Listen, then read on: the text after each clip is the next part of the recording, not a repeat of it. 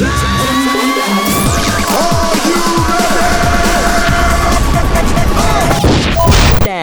Primera Nacional. Arranca una nueva etapa. Gastón Collete fue presentado al frente del plantel del Deportivo Morón tras el alejamiento de Alejandro Orfila del cargo. Su debut será el sábado desde las 15.30 en el nuevo Francisco Urbano ante Santelmo. El gallo viene de caer ante Chaco Forever por 1 a 0 con gol de Manuel Díaz. El flamante director técnico analizó la situación futbolística del club al aire de la 94 Sport los números están ahí a la vista, uno no, no lo puede negar, ¿no? Es, la realidad. Nosotros venimos para tratar de, mejorar todo eso. Esa es la idea, es tratar de, darle herramientas a los jugadores para que, se puedan desarrollar de la mejor manera. Bueno, y en eso estamos, tratando de aportar nuestro granito de arena, porque sabemos que, tenemos un plantel como para, para hacerlo mejor.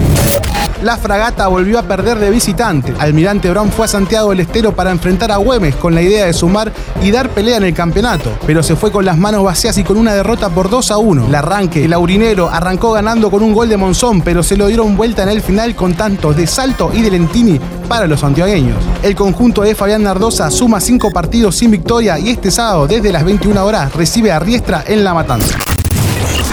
Primera B Metropolitana. Tuzaingó es el líder. El León logró una victoria muy importante en Loma Hermosa tras vencer 1 a 0 a JJ Urquiza con gol de Alcides Miranda Moreira de penal. Con este resultado quedó como único puntero de la Primera B y el sábado recibe a Cañuelas desde las 19 horas en el Carlos Acam. Empató el Charro. El equipo de Leonel García igualó 1 a 1 ante Docsud con goles de Pajón para el Charro y Greco para el Doque. Los del Parque San Martín siguen con su andar irregular en el campeonato y no pueden hacerse fuerte de local. El clima entre los hinchas y los socios está dividido por el cariño al técnico e ídolo del club, que hace rato no encuentra el ritmo futbolístico. El viernes desde las 15.30 visitará la Guayurquiza.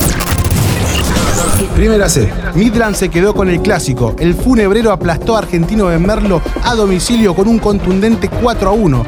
Resquín, Sánchez de León en contra.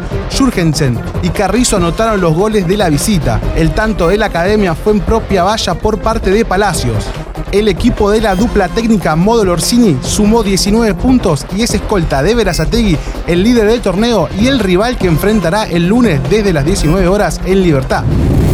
Empate con sabor a poco. La Ferrere y Excursionista empataron sin goles en la matanza. La visita hizo un buen planteo en el oeste y mereció más. Jean Zorrati, volante del conjunto de Bajo Flores, desperdició un penal en el complemento que pudo haber cambiado la historia del partido. El conjunto de Cristian Aldidico visitará el lunes desde las 15.30 a Atlas en el Ricardo Puga.